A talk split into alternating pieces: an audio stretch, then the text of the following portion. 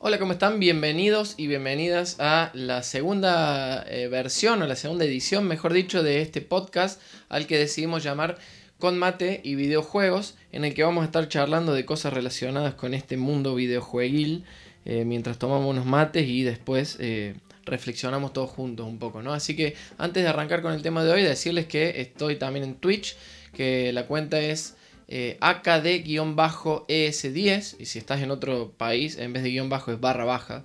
No sé por qué nosotros le decimos distinto, pero bueno.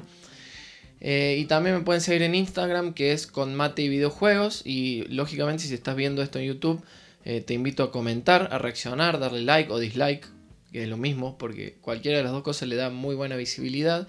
Y también a suscribirte al canal y si quieres darle a la campanita para que no te pierdas de ningún video, que además de subir este podcast semanal los fines de semana. voy a estar haciendo también algunas cuestiones de gameplay y subir, resubir algunas cosas de las que estamos jugando en Twitch, ¿no? Así que sin más dilación vamos a arrancar. El tema de hoy es el hate y la toxicidad dentro del mundo de los videojuegos. Pausa para sorbo de mate. Y bueno, eh, me gustaría arrancar con algo que es un poco más amplio que el, tema de los videojuegos en sí mismo y que aplica a todas las cuestiones de la sociedad en general, ¿no? Eh, si nos ponemos a pensar, nacemos y nos criamos en un mundo en el que las cosas eh, son limitadas. No solo tienen un principio y un fin, sino que además tienen una cantidad máxima. Por ejemplo, los recursos naturales, ¿no? Eh, o el dinero mismo, que es algo inventado por los seres humanos para poder funcionar en sociedad y la economía es, un invento, digamos, no es algo natural.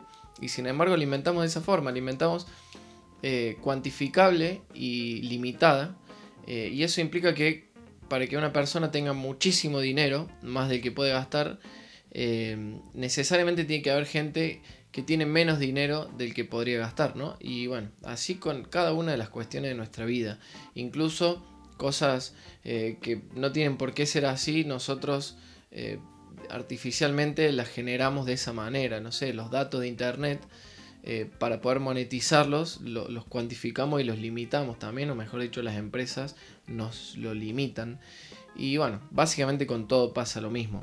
Entonces, en base a esto, se genera inconscientemente en el ser humano como una especie de tendencia a la competencia en cada uno de los aspectos de la vida. Eh, yo no creo que a, la mayoría de nosotros nos suene raro el hecho de escuchar que, por ejemplo, en el colegio, la gente que se sacaba un 10 y otra persona que se sacaba un 9 o un 8, le daba bronca, le daba envidia y quería él sacarse, esa persona quería sacarse mejor nota que la otra o quería que le vaya mal, como si el éxito o el fracaso de, la otra persona eh, fuera directamente proporcional al éxito o al fracaso propio y eso es totalmente falso. Las dos personas se podrían haber sacado un 10 y las dos personas podrían haber reprobado y no están relacionadas en absoluto. Sin embargo, ahí hay una competencia que se genera. Lo mismo pasa, no sé, en cuestiones, qué sé yo, amorosas. ¿Cuánta gente que eh, desafortunada en el amor, por decir un ejemplo, eh, le tiene envidia y le gustaría que le vaya mal a la otra persona que, está feliz con, su pareja o con su, con su estado eh, sentimental, ¿no? Y lo mismo, puede ser que todo el mundo esté feliz con su estado sentimental y amoroso y puede ser que todo el mundo esté muy mal y le vaya muy mal en ese aspecto. Entonces, una cosa no está relacionada con la del lado. Y, entonces acá entran a jugar algunas cuestiones que nosotros, por, nuestra naturaleza o por cómo es la sociedad, eh, estamos acostumbrados a que sean así una competencia, pero que en realidad no lo son.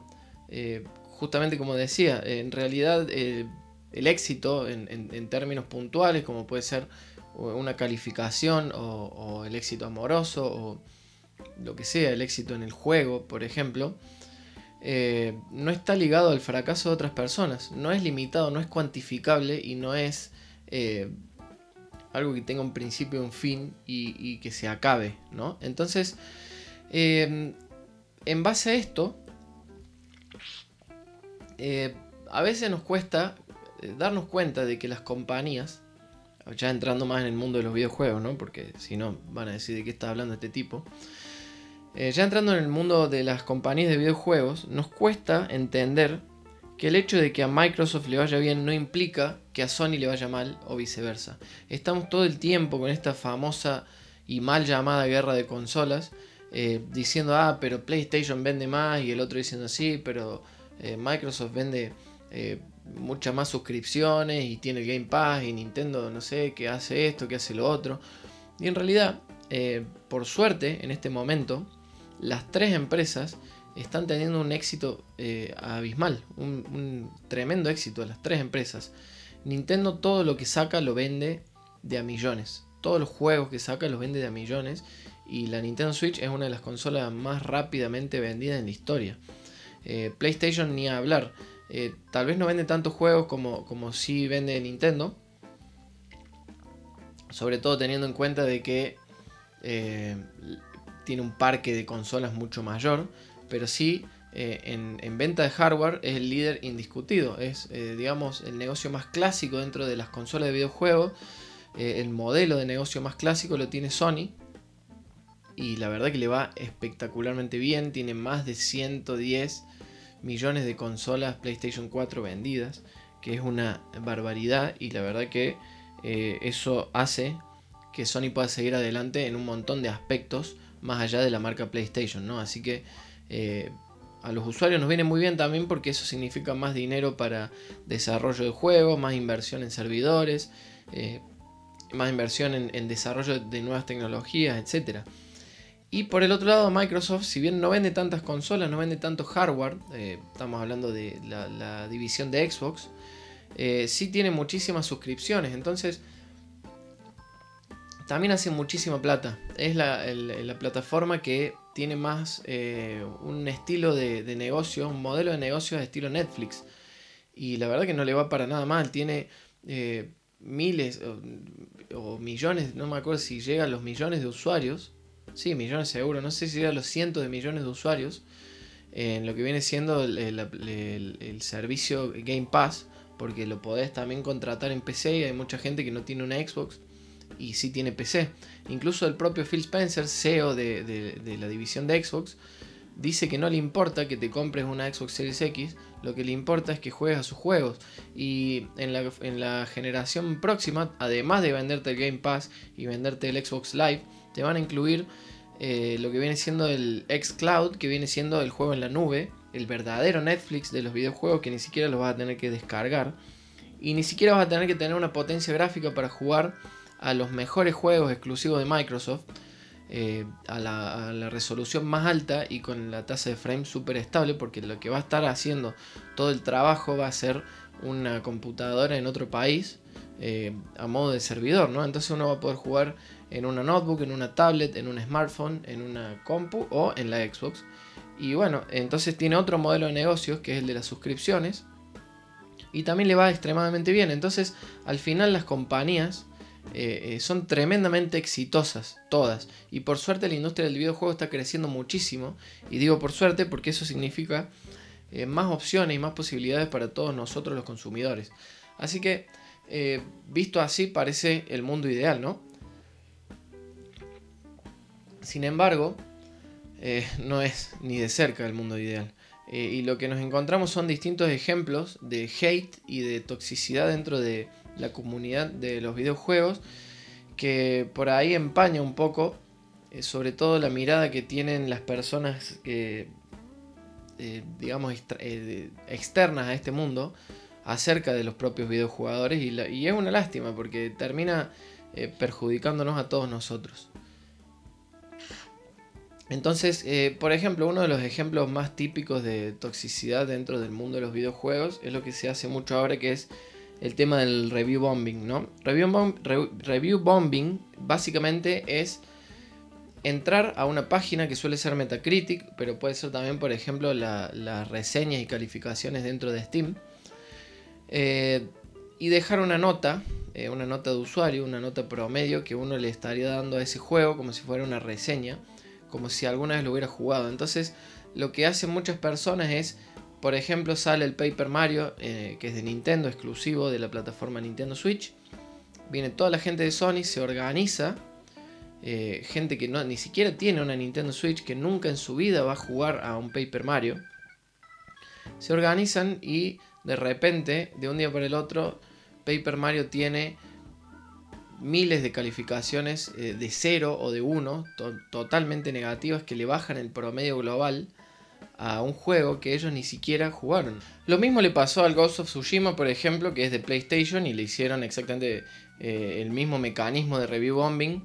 Eh, gente de Microsoft y gente de Nintendo para bajarle la nota. Y acá entran, entran cuestiones, por ejemplo, a ver, ni a Sony ni a Nintendo le van a afectar eh, muchísimo las ventas eh, este tema del review bombing porque la mayoría de la gente ni siquiera se fija en la nota de un videojuego eh, a la hora de jugarlo. Pero, por ejemplo, el Fall Guys, que es un juego que ahora está es un furor en todas las redes sociales y todo el mundo lo está comprando y bueno, es un éxito es de una desarrolladora indie, de, un grupo de trabajo eh, muy reducido, de 10, 15 personas a lo sumo, y que hacen un juego con el sudor de la frente y después dependen exclusivamente de cuál sea la reacción de la comunidad de, los, de la comunidad eh, hacia este producto. Entonces, eh, justo el Fall Guys tuvo muchísimo éxito y ya están eh, en la gloria misma, van a hacer muchísimo dinero, pero el primer día eh, que, hubo muchísima gente que se lo descargó y los, servidores no estaban preparados para tanta gente, hay un montón de gente que se quedó sin jugarlo. Y en vez de pedir, por ejemplo, un reembolso en Steam, que se puede hacer tranquilamente, o en vez de esperar y, ver si se lo solucionaba el problema el otro día, que de hecho se solucionó, eh, directamente fueron a Steam a hacerle una valoración negativa sin haberlo jugado. Otro review bombing que eh, siendo un juego indie de una desarrolladora pequeña eh, podría haber sido muy dañino para esta empresa. Imaginemos que Fall Guys no le hubiera ido tan bien y el primer día hubiera tenido tantas críticas negativas como tuvo. al mes o a los dos meses, cuando me aparece a mí, me lo sugiere en la PC, entro a Steam y me aparece ahí para comprarlo de oferta miro las reseñas y veo que tiene un 4, un 5 de promedio, no me lo voy a comprar. Porque según yo no me voy a gastar la plata en algo que está tan mal valorado por los usuarios. Entonces, eh, acá pueden surgir dos cosas. Eh, caso número uno, que sea un juego excelente, como es el Fall Guys, que yo me lo esté perdiendo porque me guío por las reseñas de alguien que ni siquiera lo jugó y no me lo compre. Y si no, caso número dos, al revés, porque también existe el review bombing positivo, que es organizarse para ponerle un 10 a un juego que tampoco jugaste. Y eso también es, un problema, porque por ahí yo me gasto la plata confiando en la reseña de los jugadores, en la, digamos, teniendo confianza en la opinión de la gente. Y sin embargo después me clavé y tiré, tiré la plata a la basura porque es un juego que no me gusta. Entonces, eh, ahí empezamos a ver que las cosas son un poco más tóxicas dentro de la comunidad de los videojuegos y no son tan perfectas, ¿no? Y esto no termina acá, ojalá terminara acá porque eso es lo menos grave. Cuando uno va a las redes sociales eh, y se, pone a leer comentarios de YouTube, se pone a ver videos de algunos youtubers que también son formadores de opinión, alguien que está escuchando o viendo este video en YouTube, eh, puede ser que eh, sea influenciado por mi opinión, entonces yo tengo que tener cuidado con las cosas que digo también. O incluso se va a páginas de noticias como Vandal, como eh, Level Up o no sé, no se me ocurren ahora, hobby consolas, etcétera, y se va a la parte de los comentarios o a los foros mismos, hay que ver que, hay que eh, ustedes pueden hacer la prueba. Cuando sale alguna noticia de algún juego de Xbox, por ejemplo, todos los comentarios son de gente que no tiene la Xbox, que tienen claramente la PlayStation 4, son fanáticos de la PlayStation 4, comentando cosas tan atroces como por ejemplo, no sé, que se muera Phil Spencer o que, los echen a todos los desarrolladores del Halo Infinite o que ojalá que se funda la compañía o lo que sea, sin tener en cuenta que eso significa despido, que significa un desbalance dentro de, de, todo este mundo, que, cuando no hay competencia eh, dentro de, digamos, de los videojuegos, competencia sana, eh, cuando hay un monopolio después perdemos nosotros en calidad, eh, empiezan las, ventas y, las condiciones abusivas con, respecto a, digamos, las políticas con, con los consumidores, etc. Y la verdad que uno lee cada cosa que es para asustarse. Si uno opina algo bien de Microsoft, ya es un Xboxer tóxico. Si uno opina algo bien de PlayStation el otro día, automáticamente se convierte en un Sonyer o un pipero, como le dicen, que es básicamente una persona despreciable que solamente juega a dos o tres juegos y que no sabe nada. Y si uno comenta después que le encantó el Zelda Breath of the Wild o el Animal Crossing, ya sos un Nintendero, un Nintenfermo o lo que sea. Y, hay un nivel de agresividad y de violencia dentro de, cada uno de los comentarios en todas estas plataformas y redes sociales que asusta muchísimo. Y mm, es una ventana también a lo que después se, se, hace visible de la comunidad de los videojugadores. Incluso, por ejemplo, en Call of Duty, yo ahora estoy jugando mucho el Modern Warfare. Y una vez por mes aproximadamente ponen el multijugador gratis. Eso no significa que yo, por ejemplo, que lo tengo pago al multijugador, eh, tenga problemas para jugar. Al contrario, tenemos más gente con la que jugar. Los servidores en, ese momento están llenos de jugadores. Es algo bueno. Incluso suelen dar experiencia doble y cosas y regalos y cosas. Entonces nos beneficiamos todo. Pero la gente muchas veces se enoja porque ellos pagaron y otras personas lo tienen gratis una vez por mes un fin de semana. Entonces, eh, como si eso les impidiera a ellos jugar. Entonces no, entiendo dónde está ese nivel de competencia, esa, esa, bueno, esa toxicidad que, se ve muchísimo en la comunidad de videojugadores y hace muy mal a toda la industria. Hay un ejemplo muy claro que es el tema de la fanbase de Pokémon, que mm, básicamente cuando se anunció el Pokémon Espada y Escudo eh, y se confirmó que no iban a estar los casi 900 o casi 1000, ya, perdí la cuenta, Pokémon que hay eh, no iban a estar disponibles en el juego. Eh, en ese momento se, armó un debate y terminó todo escalando a un nivel que se hizo trending topic, un hashtag que era Fire Masuda. hashtag Fire Masuda significa despidan a Masuda. Masuda, Junichi Masuda es eh, una de las personas más importantes dentro del mundo de Game Freak, que em, es la empresa que produce los juegos principales de Pokémon. Y es la persona eh, responsable de los primeros Pokémon y del éxito y del cariño y de la nostalgia que todos le tenemos a todos esos primeros videojuegos como Pokémon Amarillo, Pokémon Gold y Silver y Crystal después. Y sobre todo, eh, en mi caso, bueno, los, el Pokémon Crystal y también los Pokémon Zafiro, Esmeralda y Rubí. Y la verdad que desearle a esa persona que lo echen, que lo despidan, porque no te gusta una decisión empresarial que es de, lo más lógica, que es tener 600 eh, Pokémon en vez de 1000, que es una locura ya tener que completar la Pokédex con 1000 Pokémon, no tiene sentido ya, vas a estar ahí martirizándote por jugar y hacer algo que yo creo que no es ni divertido ya. Eh, todo, que echen a una persona, que despidan un montón de gente, que, que, cambien el equipo, que hagan una reestructuración, que cambien de, de, compañía de desarrollo, todo, porque vos no podés tener tu Pokémon preferido dentro de un jueguito. O sea, parece eh, tan estúpido, pero la gente lo piensa así. Y bueno, después, eh, esto a modo de conclusión, eh, la verdad que no sé cuánto tiempo llevamos grabando porque tuve que cortar el medio, pero eh, los invito un poco a reflexionar acerca de cuál es la imagen que después le brindamos al resto de la gente. Puede parecer una estupidez lo que estoy por decir, pero históricamente el jugador de videojuegos, la imagen del jugador de videojuegos es la del nerd, antisocial, eh, sin amigos, sin pareja, eh, gordo, eh, blanco porque nunca sale el sol, lleno de granos y estúpido.